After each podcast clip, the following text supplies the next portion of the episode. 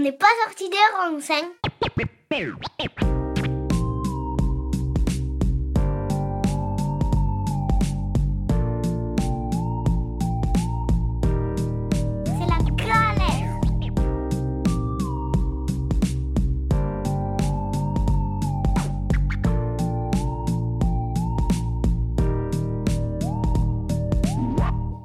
Salut tout le monde, ravi de vous retrouver pour un nouvel épisode d'OPSR sur Radio Alliance Plus et Rage. Et je suis toujours accompagné de mon acolyte Victor. Salut Victor. Salut Jordan. Bon, je te propose de démarrer l'introduction et après tu prends le relais Allez, c'est bon. Allez, alors aujourd'hui, on va un peu changer de cap, on va parler un peu plus de politique qu'écologie. Euh, nous sommes dans une société euh, qui fait face à de grands bouleversements sociétaux et environnementaux, euh, mais on voit qu'il y a pas mal de soucis au niveau politique. Par exemple, donc notre gouvernement a été condamné pour une action climatique, il y a de très fortes, donc de très fortes abstentions aux dernières élections présidentielles, on évoque souvent des problèmes de représentation également, et ensuite il y a des actions de désobéissance civile qui sont en augmentation, ou enfin, il y a le recours croissant au 49.3, on en parlera un peu plus en détail après. Donc autant de choses qui décrivent un problème démocratique profond dans notre pays. Mais quels sont ces mots démocratiques et quels sont les moyens pour y remédier face à l'urgence environnementale et sociétale? Je laisse Victor nous présenter notre invité qui va tâcher d'y répondre. Nous avons aujourd'hui le plaisir d'accueillir Mathilde Dimmer. Salut Mathilde. Salut Euh, je vais rapidement détailler ton parcours pour te présenter aux auditeurs. Tu as pris part à de nombreuses actions environnementales et démocratiques, dont voici un listing non exhaustif. Tu as initié l'affaire du siècle, pétition en ligne de plus de 2 millions de votants qui a porté un recours contre l'État pour inaction climatique avec une plainte déposée en 2019. Et d'ailleurs, la faute a été reconnue de la part du tribunal administratif et une injonction à agir pour le gouvernement a été donnée. Tu as également travaillé sur les négociations internationales sur le climat aboutissant notamment aux accords de Paris issus de la COP21. Tu as cofondé euh, le mouvement des Gilets citoyens lors du mouvement des Gilets jaunes pour voir la démocratie autrement, tu pourras nous en parler également. Tu as également initié la Convention citoyenne pour le climat qui a découlé des Gilets citoyens et la primaire populaire, deux sujets que nous allons longuement aborder aujourd'hui. C'est donc un honneur que tu nous fais d'être présente à notre émission et nous te remercions beaucoup pour cela. Et je te propose de poursuivre ta présentation en répondant aux trois questions d'introduction de cette émission qui sont qui es-tu, que fais-tu et pour quelles raisons le fais-tu? Alors d'abord, juste petite rectification, j'ai pas euh, initié l'affaire du siècle. C'est l'affaire du siècle, ça a été vraiment lancé par quatre ONG, euh, notre affaire à tous, Greenpeace, Oxfam euh, et la Fondation Nature et l'Homme, qui ont fait un boulot de dingue pour écrire sur recours en justice. Moi, j'ai juste fait partie de celles et ceux qui ont soutenu en créant une vidéo qui a fait le buzz en effet. Euh, on était euh, quatre mains euh, pour la, la réaliser, mais j'ai- j'étais pas à l'initiative de, de, de ce moment-là.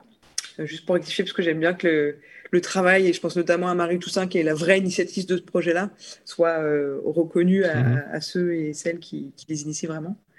Mais qui je suis? C'est une grande question. Moi, je suis une personne qui euh, aime croquer la vie, qui suis profondément inquiète euh, des dérèglements climatiques et au-delà des dérèglements climatiques, de la chute de la biodiversité euh, que je vois de manière de plus en plus palpable, la question de l'eau aussi qui m'habite beaucoup. Et du coup, je suis quelqu'un qui se réveille un jour sur deux en angoisse quand je pense aux chiffres, notamment euh, donnés par le rapport du GIEC, et un jour sur deux où j'ai un enthousiasme fou de me dire il y a un monde à réinventer, et je trouve ça hyper enthousiasmant aussi parce que, pour être très honnête, le monde dans lequel on vit aujourd'hui, euh, où les codes de réussite sont d'avoir euh, une grosse voiture, un boulot qui paye le plus possible, c'est pas des codes de réussite qui moi me mettent le plus en joie. Je crois qu'il y a beaucoup plus de choses joyeuses dans d'avoir des relations euh, profondes avec les gens et avoir le temps euh, pour euh, soi et pour les autres. Et donc c'est plus vers ça que j'ai envie euh, d'aller. Donc je crois qu'il y a aussi beaucoup d'enthousiasme vers ça. Et très concrètement, du coup aujourd'hui, j'ai à la fois une partie d'activité qui est dans la construction bois et la menuiserie, et puis une autre partie qui est dans le militantisme, où je continue d'œuvrer notamment sur la question de la rénovation thermique des bâtiments, qui fait un petit peu le pont entre mes, mes deux activités aujourd'hui. Ok, très bien. Euh, c'est noté en tout cas pour la, rectifi- la rectification. Tu as bien fait de la faire. Euh, je te propose de parler dans un premier temps des deux dispositifs euh, auxquels tu as participé, notamment de la Convention citoyenne pour le climat.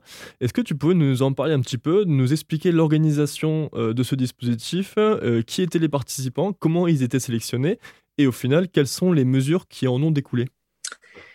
Alors, la Convention citoyenne pour le climat, nous, on l'a portée avec euh, les Gilets citoyens, qui était donc un collectif qui rassemblait des Gilets jaunes, des acteurs militants du mouvement écolo et des personnes qui euh, euh, sont actives sur la question de l'innovation démocratique. Et assez vite, en fait, quand le mouvement des Gilets jaunes a émergé, on s'est rassemblés pour se dire comment est-ce qu'on sort par le haut de, de ce moment-là, notamment comment est-ce qu'on évite le grand débat qu'on voyait arriver comme un grand enfumage de la part de l'Élysée pour calmer et mettre sous le tapis le mouvement social des Gilets jaunes assez vite, on a convergé vers cette idée d'assemblée de citoyens tirés au sort, en s'inspirant notamment de ce qui avait été fait en Irlande sur la question du mariage homosexuel ou de l'avortement. Et donc, très concrètement, ça, consiste ça a consisté en quoi la, Convention citoyenne pour le climat, euh, qui a du coup été, qui, est née après de multiples rencontres entre le collectif des Gilets citoyens, l'Élysée, le ministère de la Transition écologique, Matignon, où euh, à chaque fois avec le collectif, on se rassemblait pour savoir quelles étaient nos lignes rouges, négocier avec l'Élysée, savoir est-ce qu'on y allait, est-ce qu'on n'y allait pas, pourquoi, pour quelles raisons. Je, passe les détails de ce moment-là. Le plus intéressant, c'est comment ça s'est passé et qui étaient ces 150 et à quoi est-ce qu'on est arrivé.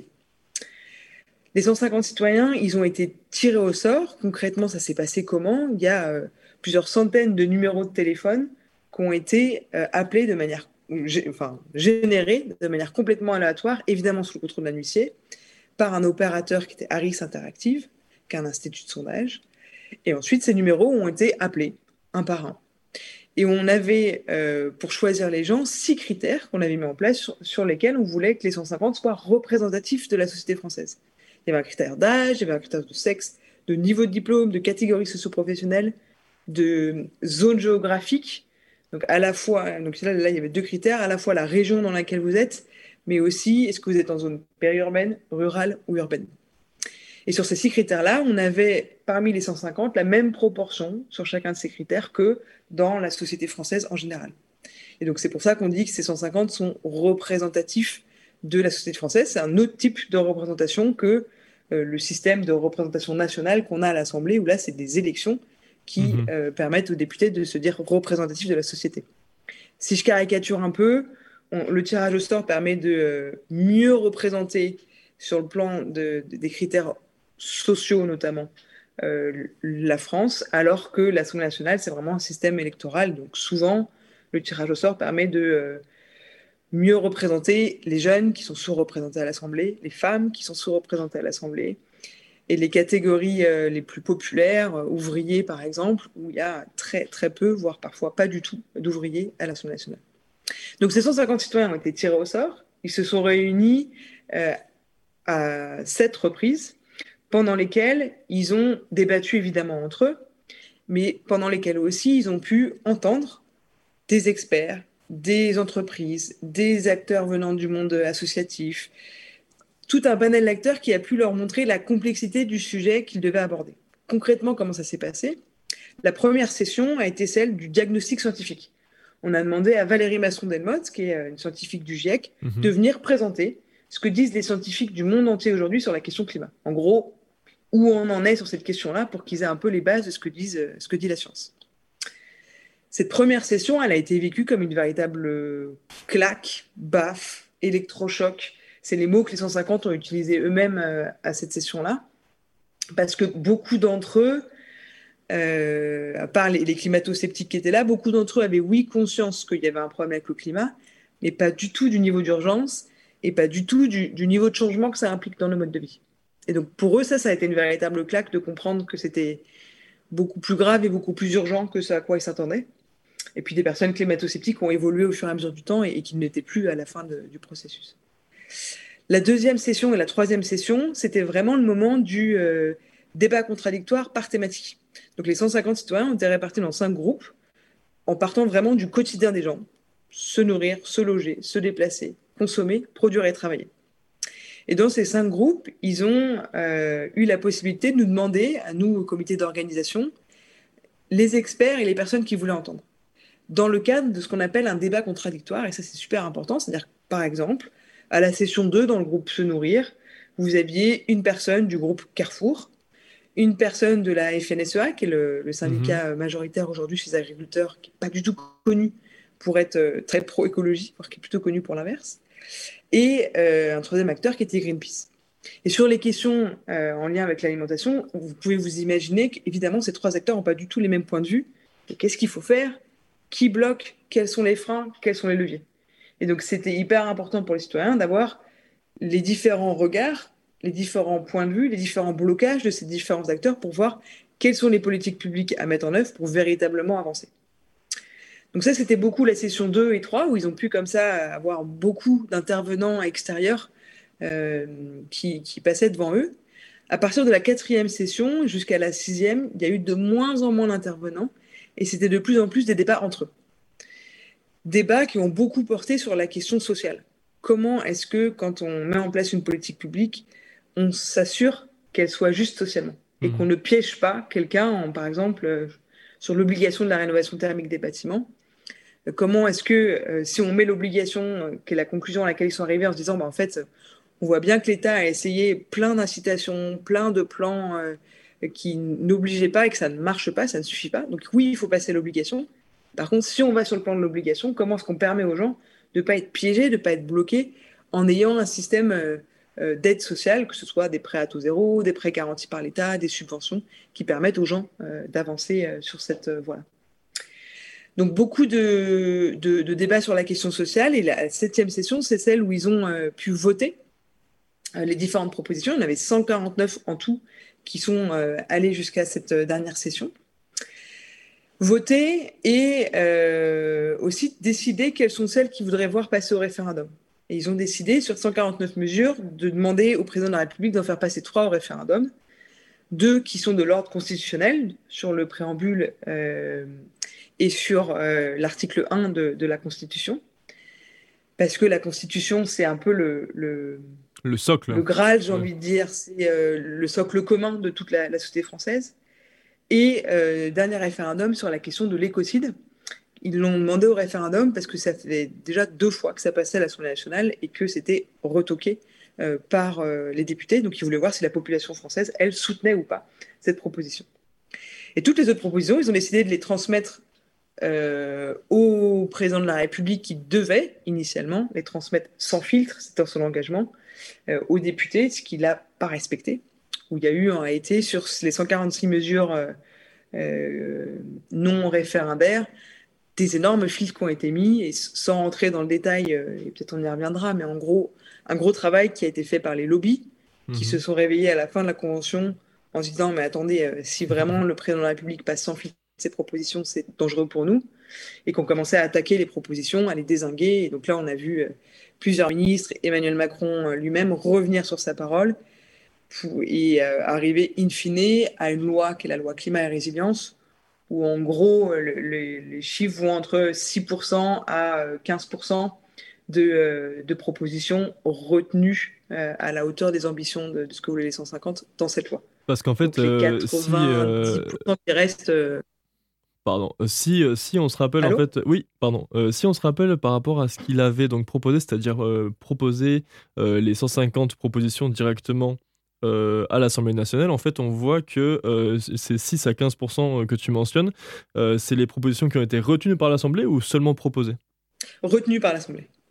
D'accord. Et au niveau des propositions, est-ce qu'on connaît un pourcentage de propositions? En gros, c'est parce que c'était plus ou moins son engagement, si j'ai bien compris. Son engagement à lui, c'était de prendre les 150 mesures pour être, euh, pour être très exact. Sur les 149 mesures, il a reçu euh, quelques jours après euh, le, vote par les 150 de leurs propositions, il les a reçues à l'Élysée et il a dit sur ces 149, je m'engage à tenir mon engagement du sans-fil sur 146 d'entre elles. Mhm. Et il a mis trois jokers. Un joker sur ce qui est assez proche d'ailleurs d'une taxe sur les super profits dont on parle beaucoup aujourd'hui, mais qui était une, une taxe sur les, les entreprises qui versent des dividendes à partir d'un certain seuil euh, euh, de dividendes euh, émis pour pouvoir financer la transition écologique. Une deuxième qui était sur l'article 1 de la Constitution. Et un troisième joker sur le 110 km/h sur autoroute. Mmh. Ces trois mesures-là, il les a tout de suite évacuées. Les 146 autres, à ce moment-là, il est toujours engagé dans je transmets sans filtre ces mesures à l'Assemblée nationale. Mmh. Et ça, ça s'est pas fait parce que les ministres ont transmis euh, déjà un rapport totalement édulcoré à l'Assemblée nationale, où ils ont réduit, si je prends un exemple, euh, si, je sors de la rénovation thermique des bâtiments, je vais, prendre un exemple sur les voitures. Une des propositions des, 150, c'était d'avoir euh, une tarification des taxes sur le poids des véhicules. Parce qu'on sait que plus un véhicule est lourd, plus il consomme du carburant pour mhm. porter son propre poids, et donc il pollue pour porter son propre poids. Et donc, on sait aujourd'hui que les voitures les plus écolos, c'est aussi les plus légères et donc souvent les plus petites euh, et les moins lourdes. Et donc cette idée d'avoir un, financement en fonction du, poids, elle a été euh, reprise dans, l'idée par euh, la loi finale, mais avec des seuils qui font qu'au lieu de toucher une grande partie du parc immobilier, on touche plus que 5 à 10% ce qui est presque anecdotique finalement.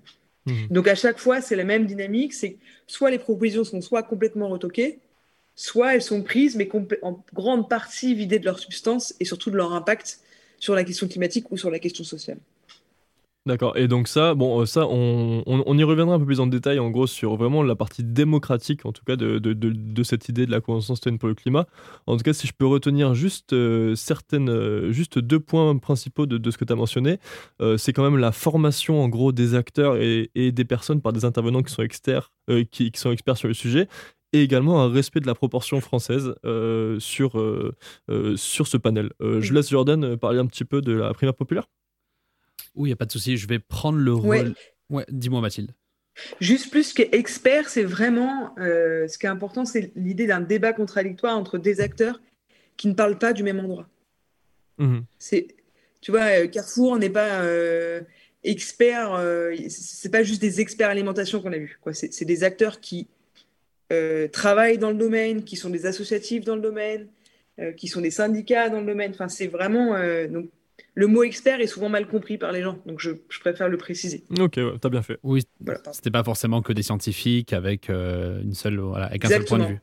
Mais c'est que c'est assez intéressant parce que ça montre qu'en formant, parce que tu as dit tout à l'heure qu'on avait au final contré, euh, en tout cas fait changer d'avis, changer d'opinion certains climato-sceptiques, c'est qu'en formant de manière assez intensive et de qualité, on peut faire changer d'avis euh, certains protagonistes. Oui, et qui sont prêts à plus de choses mais vraiment, ils sont nombreux à nous avoir dit euh, que sans cette session 1 avec Valérie Masson-Delmotte de prise de conscience de l'ampleur et de l'urgence du problème, ils n'auraient certainement pas voté un certain nombre de propositions qu'ils ont votées à la fin. Donc, en gros, ce que ça veut dire, c'est que aujourd'hui en France, euh, oui, le climato-scepticisme est, euh, est, moins fort qu'avant, mais en fait, le diagnostic n'est pas du tout au bon niveau. Et donc, les gens croient savoir ce qu'il en est du changement climatique, mais en fait, sous-estiment complètement choses. Et surtout qu'il est quand même très présent dans les médias aujourd'hui, quand même. Oui, et qu'on en voit les premières conséquences. Donc, euh, mais, mais malheureusement, enfin, ouais, bref, je ne vais pas partir dans les choses trop pessimistes. Il n'y a pas de souci. Bon, bah, Écoute, euh, je vais maintenant euh, évoquer un deuxième dispositif qui est euh, la primaire populaire, qui a été extrêmement médiatisée dans cette année d'élection présidentielle. Est-ce que tu peux me parler un peu de ce, de ce projet, de ce dispositif, de cet outil, m'expliquer son objectif et un peu les, modalités de la méthode qui a été mise en place pour mettre en place pour mettre en place cet outil? Oui, la prière populaire, on, a, on était quelques citoyens plutôt jeunes à monter ce dispositif en se disant, euh, on voit bien là que les acteurs politiques qui portent les questions écologiques, les questions démocratiques, les questions sociales, partent en ordre complètement dispersé. Et on est sûr qu'avec ce diagnostic-là, on est sûr de perdre en 2022, alors qu'il y a urgence sur la question écologique, qu'il y a urgence sur la question sociale et qu'il y a urgence sur la question démocratique. Donc on s'est dit, bah, est-ce que nous, citoyens, on peut euh, faire quelque chose pour changer la donne. Et donc, on a décidé de monter une primaire qu'on a appelée la primaire populaire, qui avait pour objectif de rassembler plus de monde que l'ensemble des euh, militants des, différents euh, partis politiques qui portent les sujets écologiques, sociaux, démocratiques, avec pour mission d'avoir une personne unique qui soit candidat ou candidate de ce que certains appellent aujourd'hui encore la gauche à l'élection présidentielle et une alliance au moment des législatives. C'était ça l'objectif initial. Bah, c'est vrai que là, là, je vais te poser une question déjà sur, euh, sur quelques modalités de vote qu'il y a eu. C'est assez intéressant parce qu'au final, on voyait que le candidat devait être élu en jugement majoritaire. Euh, ça, c'était une notion que, que je trouvais ça mm. assez intéressante au niveau démocratique. Euh, c'est quoi la différence avec notre élection classique? Notre élection classique, et on s'en rend bien compte, souvent on finit par voter pour le moins pire ou voter contre, parce que euh, on doit faire un choix entre ceux qui ont le plus leur chance de passer.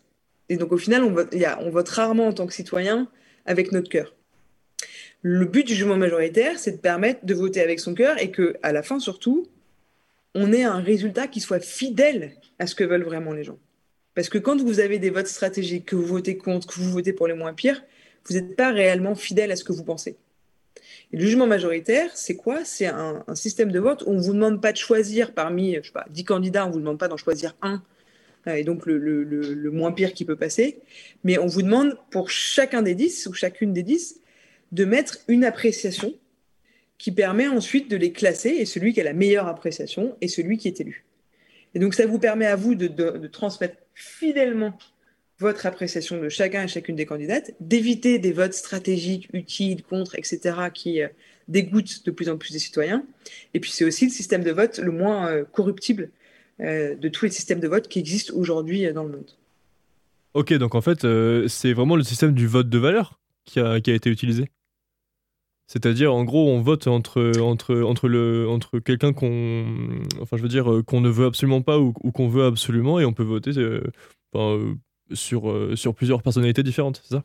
Bah, Par exemple, si tu as 10 candidats, tu peux mettre au premier candidat que tu adores excellent, au deuxième candidat que tu détestes à rejeter, au troisième candidat que tu trouves moyen, euh, moyen ou passable.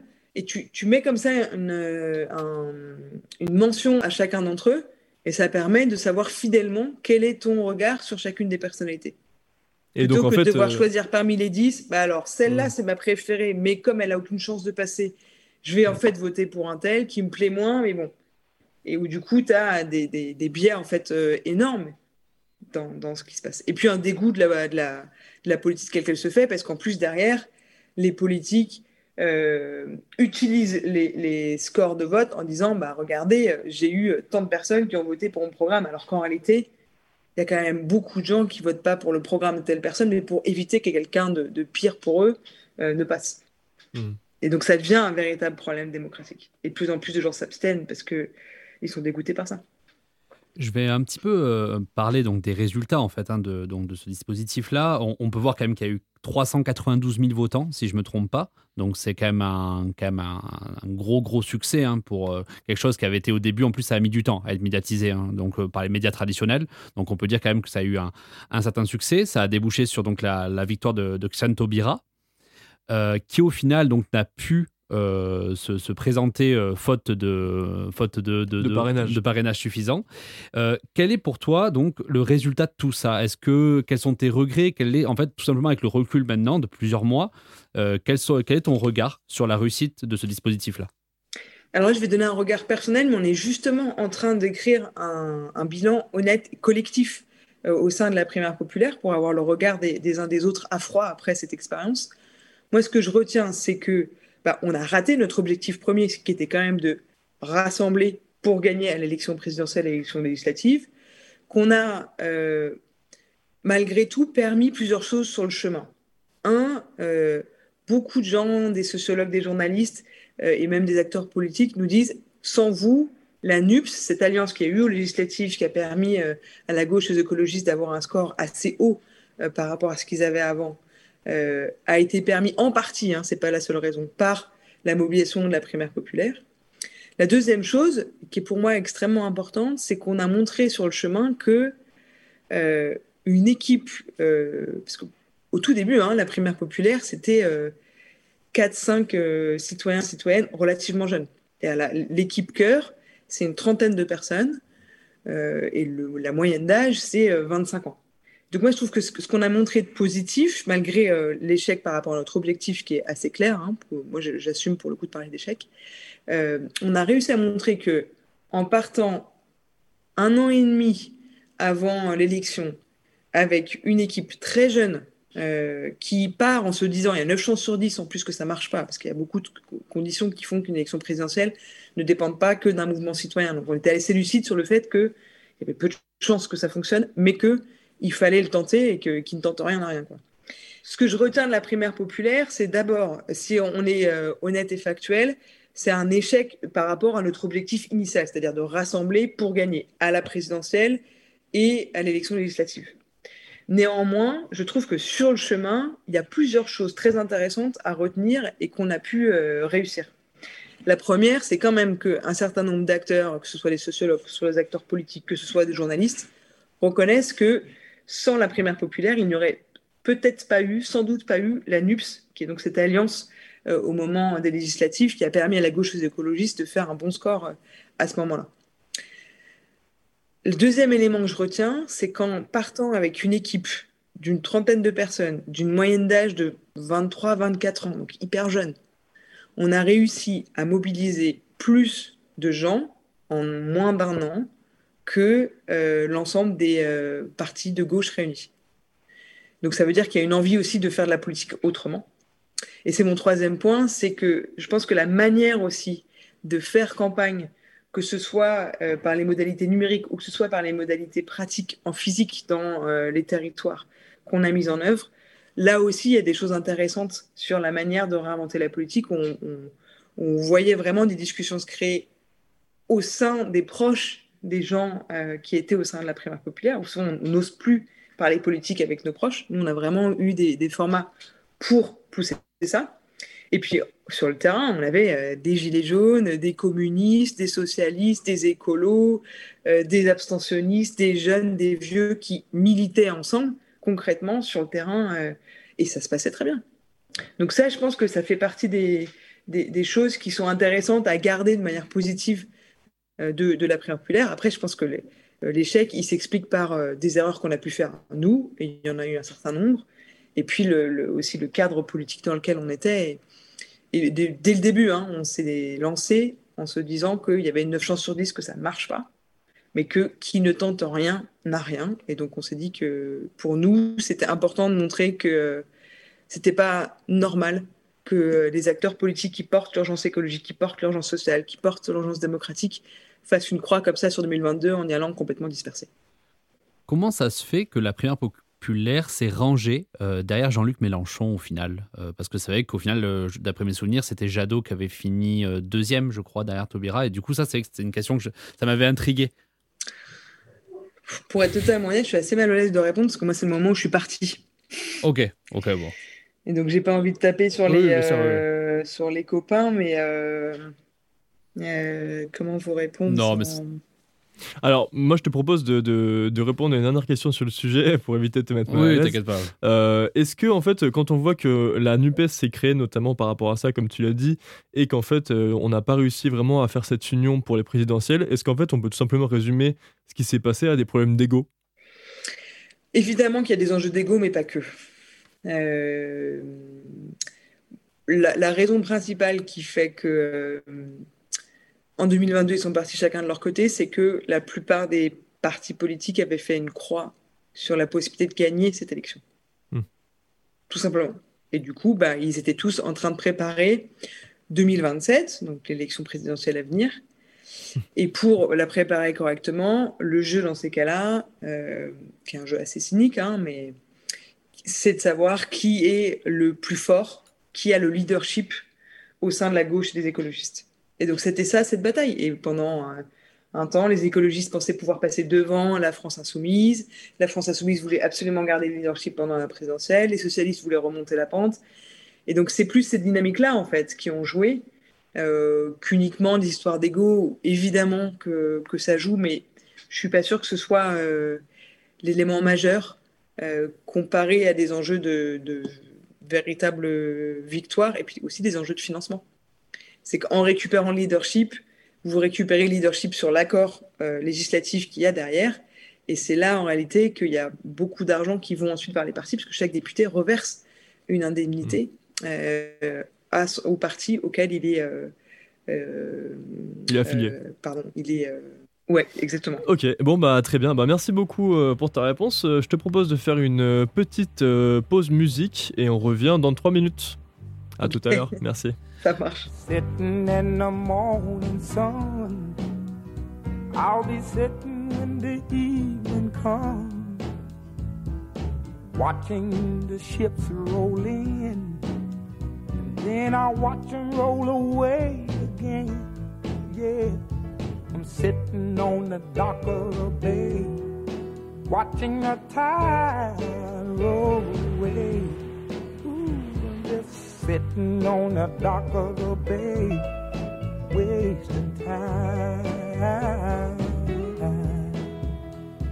I left my home in Georgia, headed for the Frisco Bay. Cause I've had nothing to live for and Look like nothing's gonna come my way. So I'm just gonna sit on the dock of the bay, watching the tide roll away. I'm sitting on the dock of the bay, wasting time. Look like nothing's gonna change everything still remains the same. I can't do what ten people tell me to do, so I guess I'll remain the same. Listen, sitting here resting my bones, and this loneliness won't leave me alone. Two thousand miles I roam just to make this dock my home. Now I'm just gonna sit at the dock of a bay, watching the tide roll away. Ooh, sitting on a of bay, wasting time.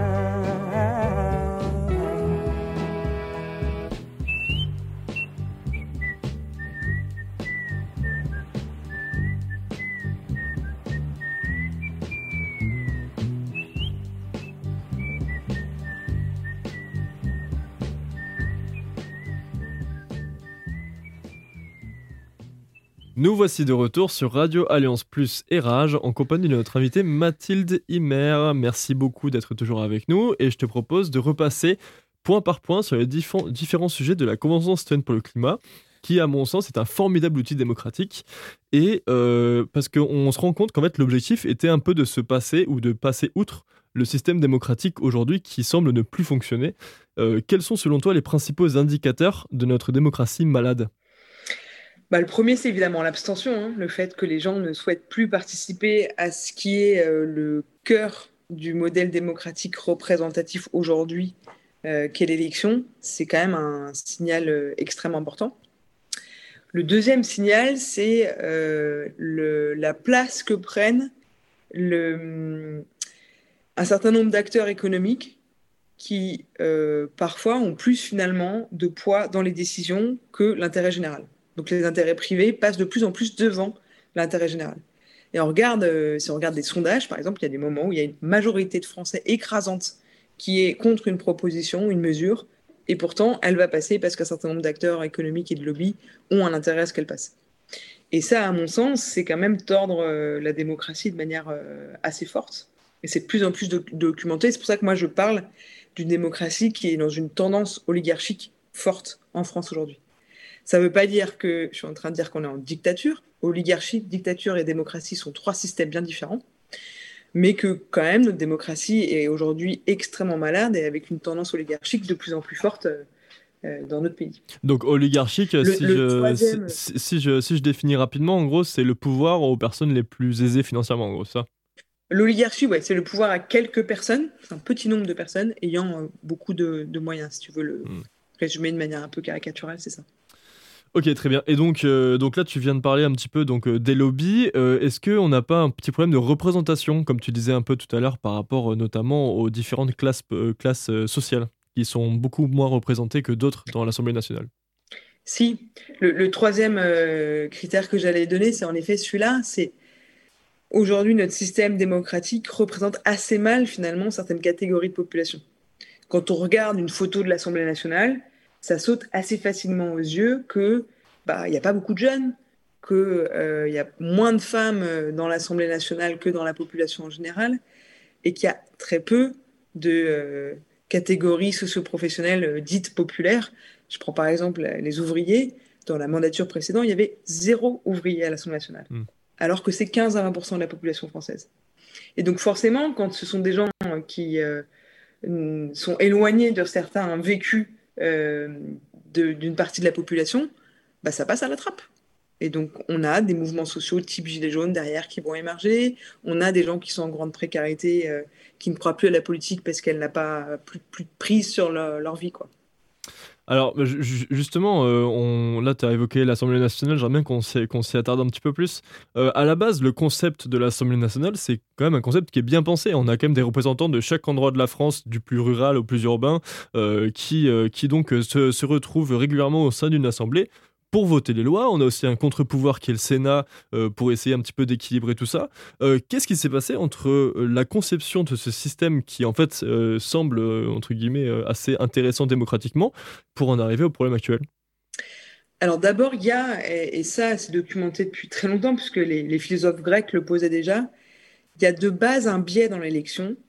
l'élection en elle-même favorise les catégories socioprofessionnelles les plus élevées et les plus éduquées c'est pas acquis pour tout le monde de savoir parler en public, d'avoir les moyens de s'arrêter à un moment de sa vie pour faire une campagne, pour pouvoir être élu. Et donc, ça favorise certaines catégories de population qui peuvent se permettre ces choses-là. Et c'est pour ça, par exemple, que quelqu'un comme euh, Aristote, mais c'est vrai aussi de, Montesquieu ou, d'autres, disait assez clairement que l'élection, c'était pas la démocratie pour eux, c'était l'aristocratie. Et que la démocratie pour eux, c'était le tirage au sort. Mmh. Et c'est vraiment pour cette raison-là, c'est que le biais de l'élection, c'est celui-ci. Pour autant, moi, je pense qu'il ne faut pas jeter euh, l'élection à la poubelle. Je pense qu'aujourd'hui, l'élection doit être. Euh, il doit y avoir des compléments à l'élection si on veut que notre démocratie ne vacille pas totalement et ne s'effondre pas totalement. Euh, qu'est-ce qui s'est passé pour qu'on en arrive là, au-delà du fait qu'il y a ce biais dans, dans l'élection elle-même? C'est aussi qu'en France, on a un pouvoir extrêmement centralisé au niveau de l'Élysée et du président de la République.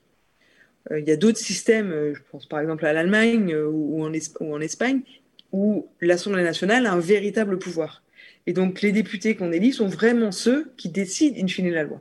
En France, on a un système un petit peu différent où, en théorie, c'est ça, sauf qu'en fait, le président de la République et l'exécutif, avec le Premier ministre ou la Première ministre, ont toujours une certaine marge de manœuvre, notamment avec le 49.3, mais aussi avec euh, un fort pouvoir de nomination, avec le, rôle aussi de chef des armées que peut avoir euh, le, chef d'État. Donc beaucoup de pouvoir centralisé dans les mains d'un seul homme ou de deux si on prend le Premier ministre euh, aussi avec. Donc ça, c'est quelque chose qui est extrêmement problématique. A fortiori, depuis le moment où on a changé le calendrier de l'élection législative, qui vient juste après l'élection présidentielle, et donc mmh. souvent ce qui se passe, jusqu'ici, avant la dernière élection, les Français donnaient une majorité au nouveau président élu. Et ça, ça crée euh, du coup une assemblée qui ne vient qu'enregistrer finalement euh, les propositions de loi déposées par, euh, par l'exécutif. Oui, ce qu'on a vu, la troisième chose qui s'est passée, et pour moi c'est la presque la plus importante, c'est la place des, acteurs économiques, des lobbies et, de quelques personnes avec un capital financier très élevé qui ont de plus en plus de pouvoir sur les décisions et sur les contre-pouvoirs. On prend par exemple dans le monde des médias, qui est un véritable contre-pouvoir hein, euh, depuis, euh, euh, depuis, depuis tout le temps. Aujourd'hui, on a 90% des médias qui appartiennent à une dizaine de milliardaires français. Ça mmh. aussi, c'est une manière d'avoir un impact sur les décisions qui sont prises par les pouvoirs publics. Je prends un autre exemple de, cet impact-là, c'est que les acteurs économiques s'étant mondialisés, il y a souvent un chantage qui est fait par certaines multinationales au pouvoir public français en disant bah écoute, soit tu baisses euh, les impôts euh, pour moi, soit je délocalise à l'autre bout du monde parce que ça me coûtera moins cher. Et donc cette espèce de chantage, il fait que les multinationales finalement payent moins d'impôts en France que euh, le petit artisan ou les petites boîtes qui elles respectent le cadre légal tel qu'il est pensé par les députés et l'exécutif. Euh, et, donc, euh, alors ce qui, est un, point très important aussi, alors c'est la formation, euh, en tout cas ce qu'on ce qu'on retient de la Convention citoyenne, c'est donc la formation et donc ce que tu disais tout à l'heure, les échanges contradictoires pour les citoyens, les votants et les élus. Est-ce qu'aujourd'hui c'est une chose primordiale quand on voit que on a récemment demandé donc à cette même Valérie Masson-Delmotte d'intervenir à l'Assemblée et qu'il y a eu, je me souviens plus du pourcentage, mais un pourcentage assez ridicule de députés présents et donc formés? Oui, c'est un gros enjeu. Hein, et je pense que les, députés, peut-être encore plus que euh, la, majorité des Français, ont l'impression de savoir sur ce sujet. c'est ça qui est compliqué avec cette question. Du, du climat, et c'est vrai aussi pour les fondements de la biodiversité, c'est que les, les gens ont l'impression de savoir, parce qu'on en entend parler beaucoup. Sauf que c'est plus grave quand c'est euh, les députés, parce que c'est eux qui votent les lois à un moment. Donc moi, je trouve ça extrêmement grave euh, de voir un certain nombre d'entre eux traîner des pieds euh, pour aller, euh, aller se former, d'autant plus qu'on sait, avec certains sondages qui sont faits par l'ADEME, qu'en réalité, nos élus sont plus climato-sceptiques que la Mhm. moyenne des Français. Et donc ça, ça en dit long aussi sur pourquoi est-ce que euh, tout le monde parle du changement climatique et pourquoi ça avance Mhm. aussi peu lentement, aussi lentement, pardon. Ok, euh, alors euh, je vais un peu changer un petit peu de, de, de, de, de volet. Euh, J'ai pris un exemple des jurés, notamment donc avec un anonymat et en gros un vote sous couvert du secret, donc notamment dans les, dans les assises. Est-ce que une dépersonnalisation de la vie politique est nécessaire selon toi ou un anonymat certain de ceux qui nous gouvernent Euh, un anonymat, peut-être pas. Je pense qu'il y a un équilibre à retrouver. Là, aujourd'hui, on est dans un système qui hyper personnalise, où en gros, on a l'impression d'élire notre sauveur ou notre roi, selon comment tu, vois les choses, tous les cinq ans. Et puis, au bout d'un an, un an et demi, deux ans, euh, la grande majorité des Français ont la gueule de bois.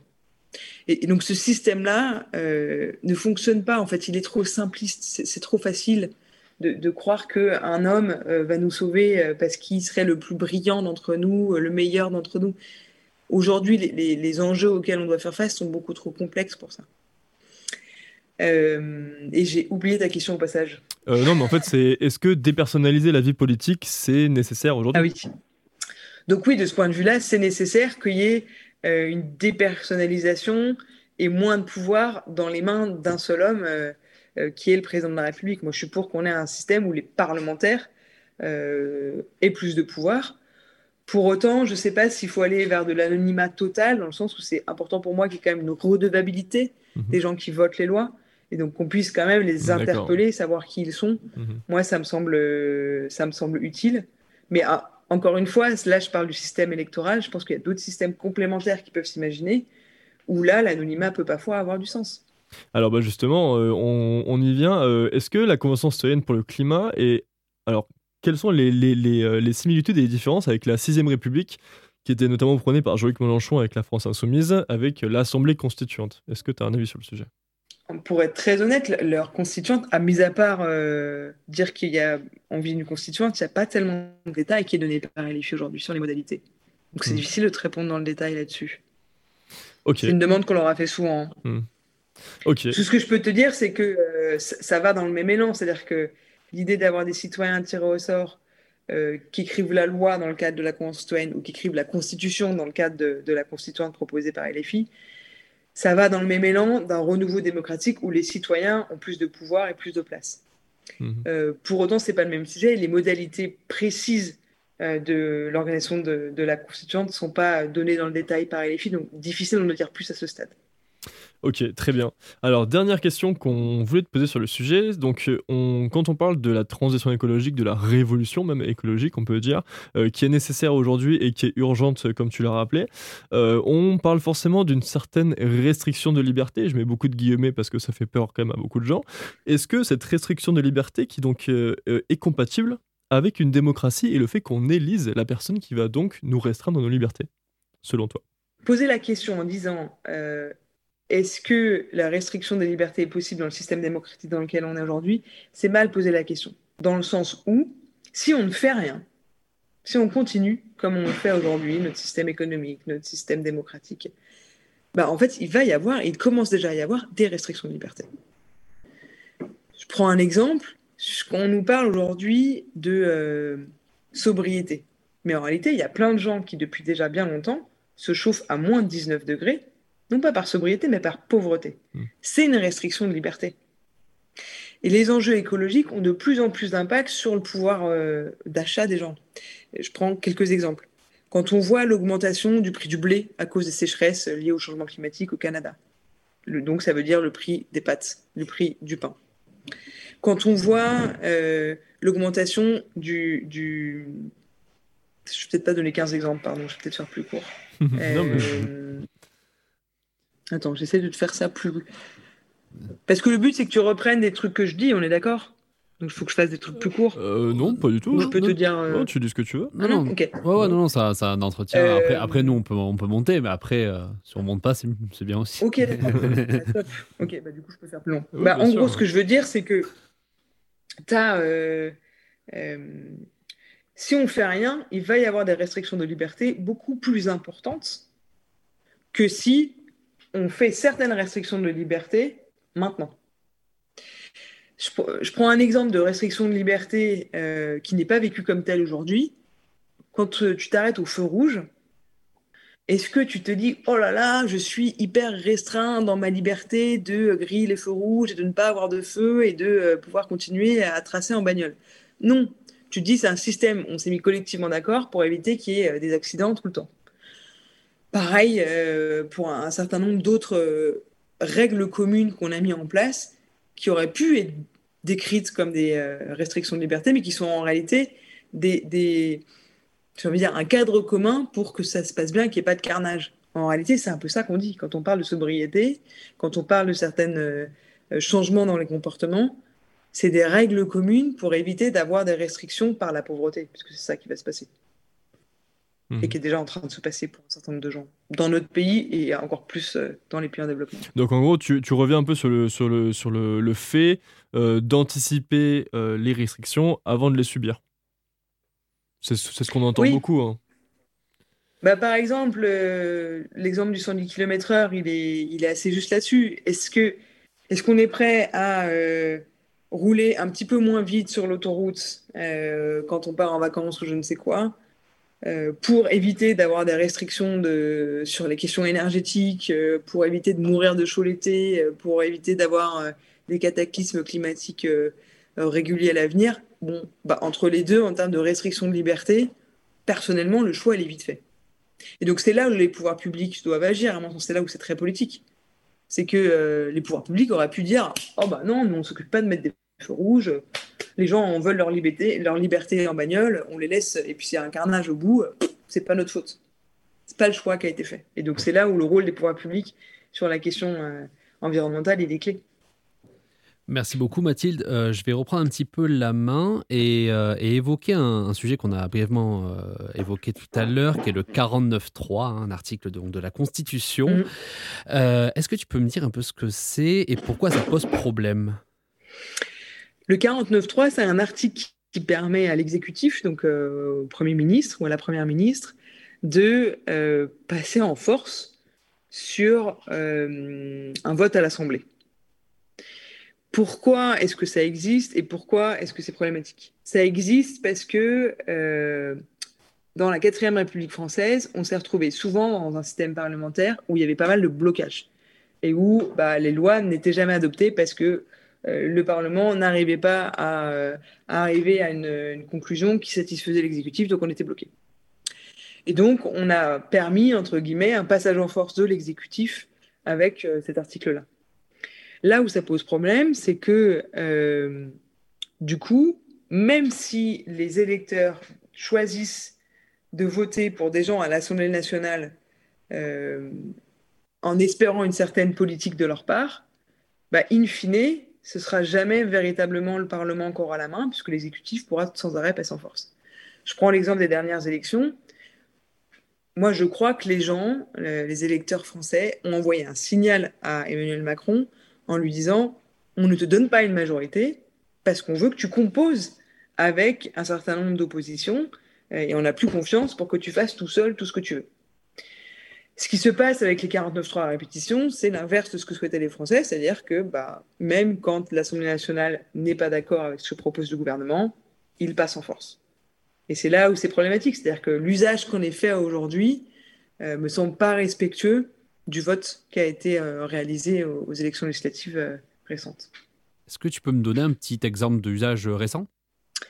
Bah, un exemple, euh, c'est par exemple sur la rénovation thermique des bâtiments, où euh, les députés de l'Assemblée nationale avaient voté, euh, donc il y avait des députés de droite, enfin de, de LR, il y avait des députés du RN, il y avait des députés NUPS qui ont voté ensemble, donc avec une majorité, euh, 16 milliards pour lancer la rénovation thermique des bâtiments de manière plus ambitieuse.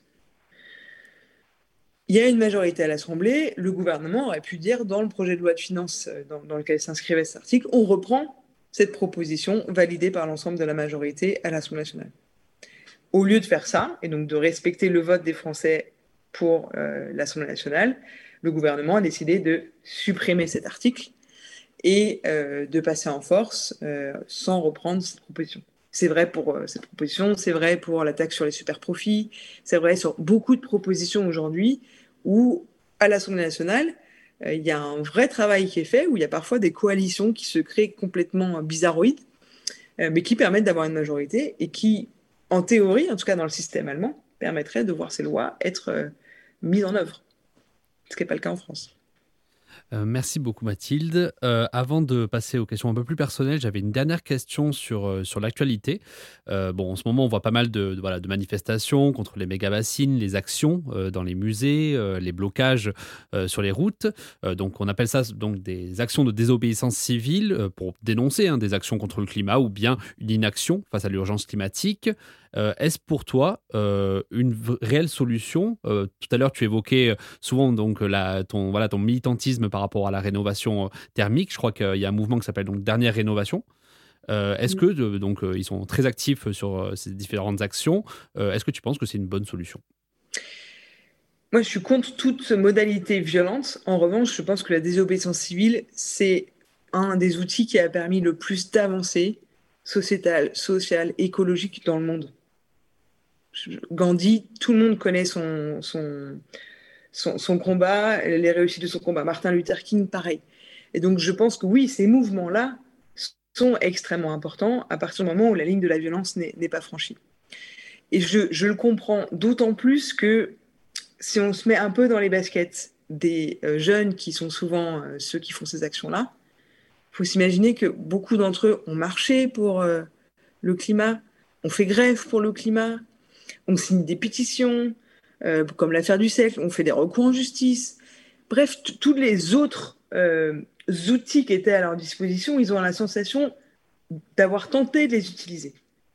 Et donc, en fait, il y a un moment où, euh, quand tu ne vois pas les pouvoirs publics réagir à une urgence qui est posée par les scientifiques du monde entier, où il y a un consensus, et que tu as utilisé tous les autres recours, eh ben, je comprends très bien que des jeunes aient recours à ce type d'action.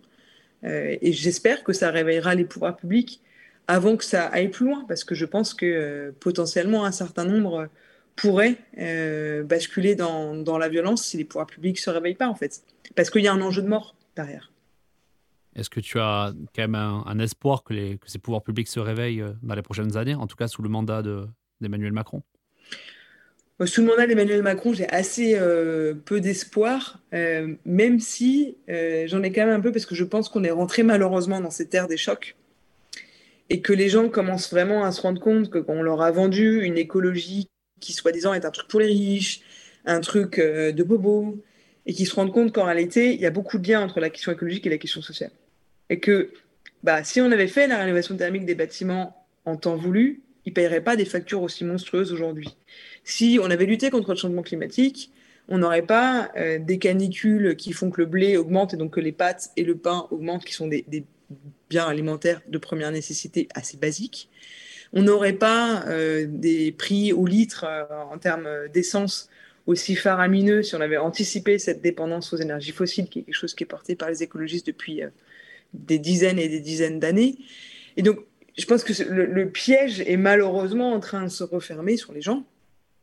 Et donc, j'ai l'espoir que les gens euh, prennent conscience qu'en fait, s'ils veulent demain euh, avoir du pouvoir d'achat, s'ils veulent pouvoir euh, avoir une vie heureuse, bah, la, rénovation thermique, et toutes les autres mesures, donc la transition écologique au sens le plus large, bah, c'est ultra nécessaire et c'est bon pour la grande majorité des gens. Mais je ne crois pas que qu'Emmanuel Macron, par son simple bon vouloir, euh, fera, fera quelque chose. Non. Bon bah, je te remercie euh, Mathilde. Maintenant, on va partir euh, donc sur les questions personnelles pour clôturer cette interview. Donc ça, c'est des questions un peu plus légères. Euh, déjà, est-ce que tu as une œuvre à conseiller à nos auditeurs? Ah, c'est une bonne question. Ça peut être un livre, un film, euh, bah, tout, tout ce que tu veux. Je pense que c'est plus l'œuvre en général euh, d'André Gorz sur les questions euh, écologiques qui, euh, pour moi, a, depuis bien longtemps mis le doigt sur l'enjeu du modèle économique et la question écologique. Si je devais en citer un autre, il y a évidemment le rapport du Club de Rome qui donne plusieurs scénarios, donc qui est sorti dans les années euh, 60, 70 et qui déjà à ce moment-là donnait différents scénarios qui sont assez concordants avec ce qu'on vit aujourd'hui et qui posait la question faut-il mettre fin à la croissance? Oui, Euh, c'est que maintenant Et il y, a, ça, je trouve que cette piste de réflexion, elle est, elle est intéressante à creuser. il y a une version euh, qui a été traduite, hein. donc je pense que c'est assez facile de la retrouver maintenant. Oui, Euh, exactement. est-ce que tu as une personnalité publique qui t'inspire? Bon, oui, il y en a plusieurs, euh, des personnalités publiques qui m'inspirent. Il y a beaucoup de gens aussi euh, qui ne sont pas des personnalités publiques qui m'inspirent. Euh, des gens qui font, c'est bête, hein, mais les, affouages en forêt, ça m'inspire énormément. C'est, c'est, ces gens qui font au quotidien peut-être plus que ce que les gens qui parlent à la télé font. Euh, mais si tu me prends en personnalité publique, moi, il y a ouais, peut-être deux personnes. Il y a Cyril Dion, avec qui euh, j'ai beaucoup bossé sur, euh, sur la Convention, sur l'affaire du siècle, qui m'inspire beaucoup. Et puis Camille Etienne, qui, je trouve, a réussi vraiment à, trouver une place dans, dans, l'écosystème qui fait du bien et qui interpelle vraiment les, les pouvoirs publics en, gardant, je trouve, une certaine euh, fraîcheur malgré euh, les heures et les heures de boulot de militantisme qu'elle a dans les pattes. bah, En fait, euh, je trouve ça, parfois, ça fait. Ouais, je trouve ça assez fort parce qu'elle arrive à garder son authenticité dans les médias traditionnels quand elle passe par exemple sur France 2 ou elle arrive à vraiment enfin elle, elle met pas de filtre hein, donc donc Mm. c'est vraiment vraiment super. Ensuite deux questions bon on avait un peu on a un peu répondu hein, durant cette, cet entretien mais en tout cas on la pose à tout à, à tous nos invités. Selon toi que doit faire en priorité notre gouvernement? C'est une question. Tu veux dire euh, s'il avait Ouais. euh, toute possibilité de faire tout euh, sur, Ouais, sur vrai. En gros, dis- disons que c'est souvent une question, on la, on la pose assez large, mais bon, là, souvent les personnes répondent par rapport à leur euh, secteur de prédilection. Disons que toi, Emmanuel Macron doit faire quelque chose en priorité dès demain. Qu'est-ce que ça serait? En faveur de... Bah, si c'était dès demain dans le contexte de, crise énergétique euh, avec l'hiver qui arrive, euh, pour moi, la mesure la plus urgente, c'est de mettre en place un grand plan de rénovation thermique des bâtiments euh, à, court terme. Ça, je pense que vraiment, ça crée de l'emploi local, ça fait des factures qui diminuent pour les gens et c'est bon pour l'écologie. Il n'y a aucune raison que ça ne se mette pas en place, mis à part le lobby bancaire qui bloque. Donc ça, ce serait vraiment la mesure d'urgence dans, le contexte dans, le, dans lequel on est. Après, de manière plus globale sur la question euh, démocratique, euh, moi, je l'inviterais à euh, faire passer à nouveau l'intérêt général avant l'intérêt euh, particulier d'un petit nombre de, milliardaires qui aujourd'hui ont trop de place vis-à-vis des pouvoirs publics, vis-à-vis des médias, vis-à-vis de l'ensemble des contre-pouvoirs de notre système démocratique et qui est en train de, de bouffer notre démocratie. Et en fait, je pense que c'est gravissime parce que les gens vont se détourner de plus en plus euh, du modèle démocratique et, et, et risquent de potentiellement euh, soutenir des pouvoirs, euh, des modalités de pouvoir de type dictature. Et en ça, on a vu très bien ce que ça donne de manière assez systématique, qui sont euh, la guerre et des morts. Et personnellement, j'ai pas envie de ça.